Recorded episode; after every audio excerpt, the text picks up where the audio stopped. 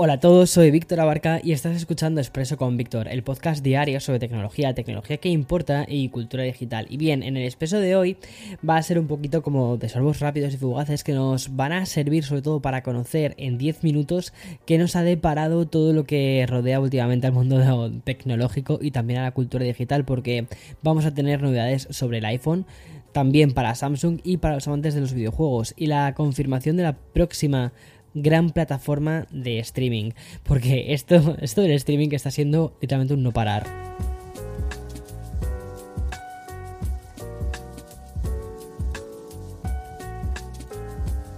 Bueno, Apple vuelve de nuevo a ser noticia, pero antes de contarte todo esto, vamos a dar paso al sponsor de este programa. Another day is here and you're ready for it. What to wear? Check. Breakfast, lunch and dinner? Check. Planning for what's next and how to save for it?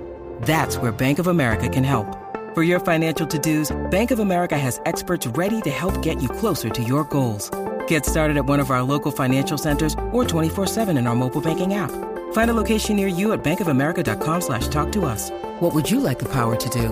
Mobile banking requires downloading the app and is only available for select devices. Message and data rates may apply. Bank of America and a member FDIC.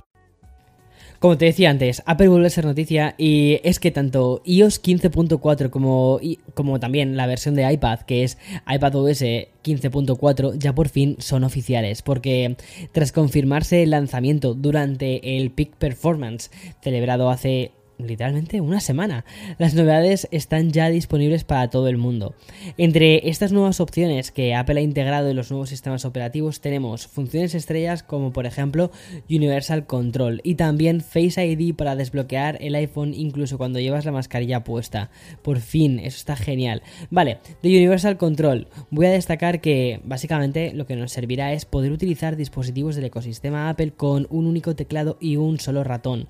Mira, por ejemplo, vas a poder tener tu, vas a poder estar ahí con tu Mac, ti, ahí trabajando y de repente tienes tu iPad al lado, pasas, eh, o sea, de repente pasas todo a tu iPad y además puedes utilizar como si fuesen dos pantallas divididas, pero puedes pasar los archivos de uno a otro siempre y cuando la, la aplicación sea, sea la misma, ¿no?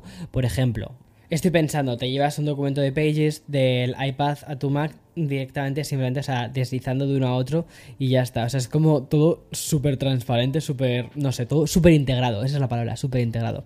Y bien, otra de las mejoras que también hay que destacar son los nuevos emojis y la actualización de los AirTags, que incluye métodos para combatir el acoso y el uso tóxico y fraudulento que se está aplicando a, estos, a este producto que a mí personalmente me parece que está súper bien. Y créeme que a nosotros nos ha ahorrado alguna que otra discusión de, oye, ¿dónde has puesto esto? De verdad, ya lo has perdido. Y es como, no, espera, vamos a mirarlo en la aplicación de buscar y vamos a ver dónde está puesta la cartera, vamos a ver dónde están puestas las llaves, vamos a ver dónde está puesta mi cabeza.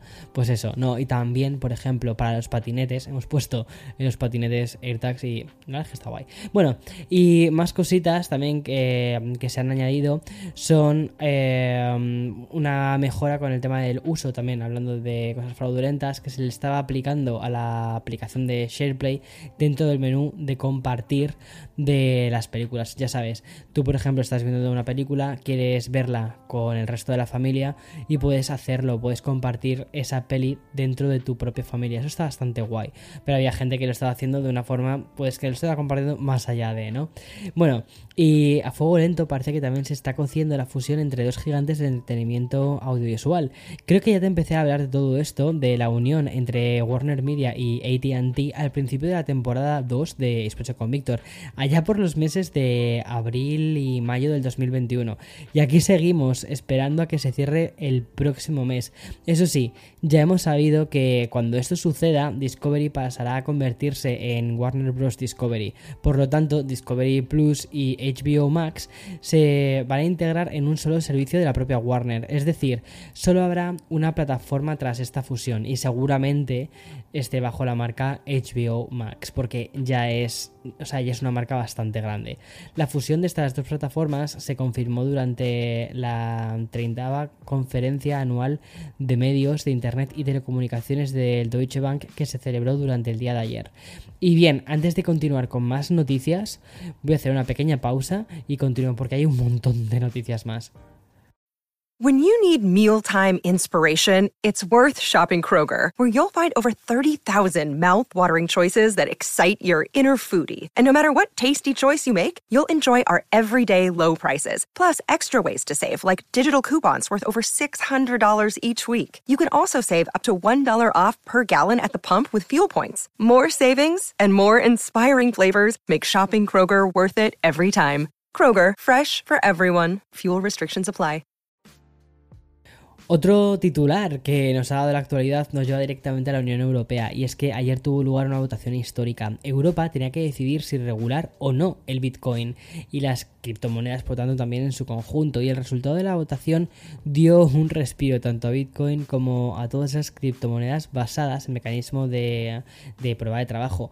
Algo que se podría esperar cuando el borrador original, además, sufrió algunos cambios. Por ejemplo, la supresión de todo lo relacionado con los daños medioambientales.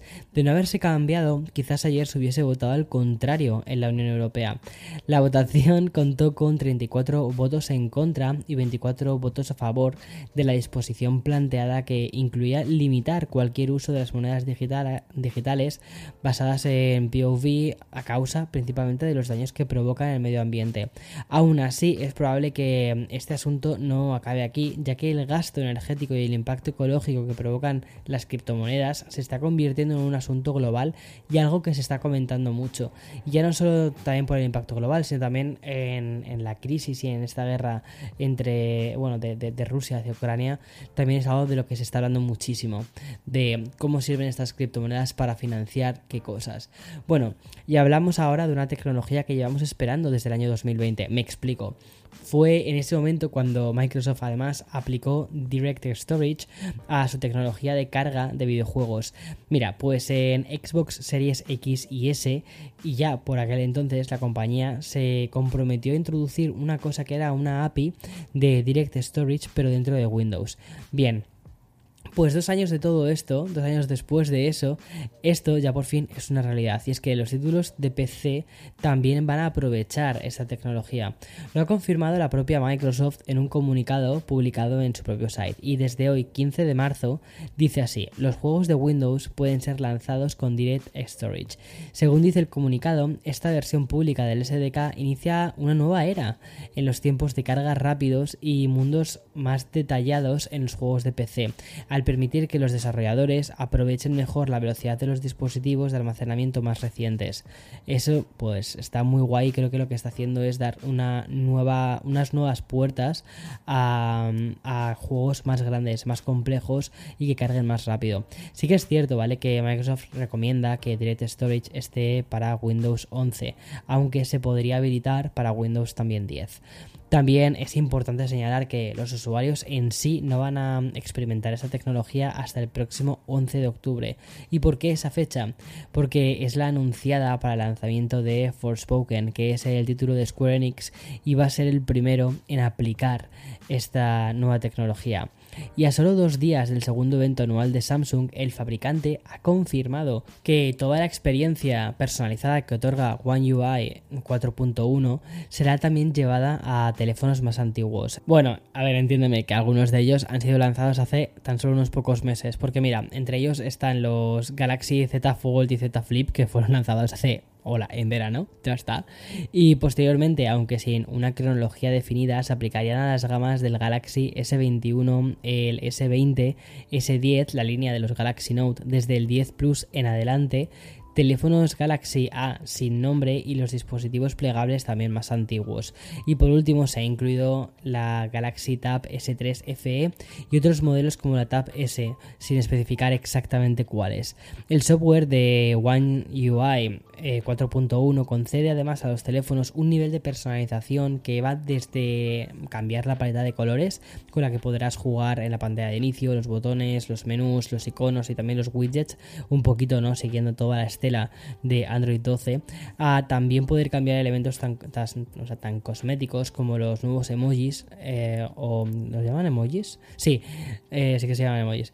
Es, que tenían, eh, hay unos personajes dentro de los teléfonos de Samsung que tienen otro nombre que siempre se me olvida cómo se llama. Me salen animojis, pero no son los animojis. Bueno, los GIFs y también stickers. Otras funcionalidades que llegarían a estas versiones antiguas de Samsung también mejorarían las funciones de, de las cámaras, darían acceso a la aplicación de edición Expert RAW y también perfeccionarían la eliminación de cualquier objeto del smartphone.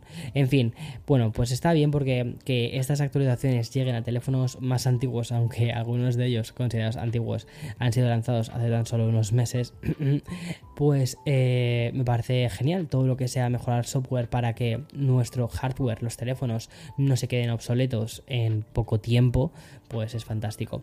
En fin, hasta aquí el episodio de hoy. espero que tengas un día fantástico y como siempre te digo, mañana más y mejor. Chao, chao.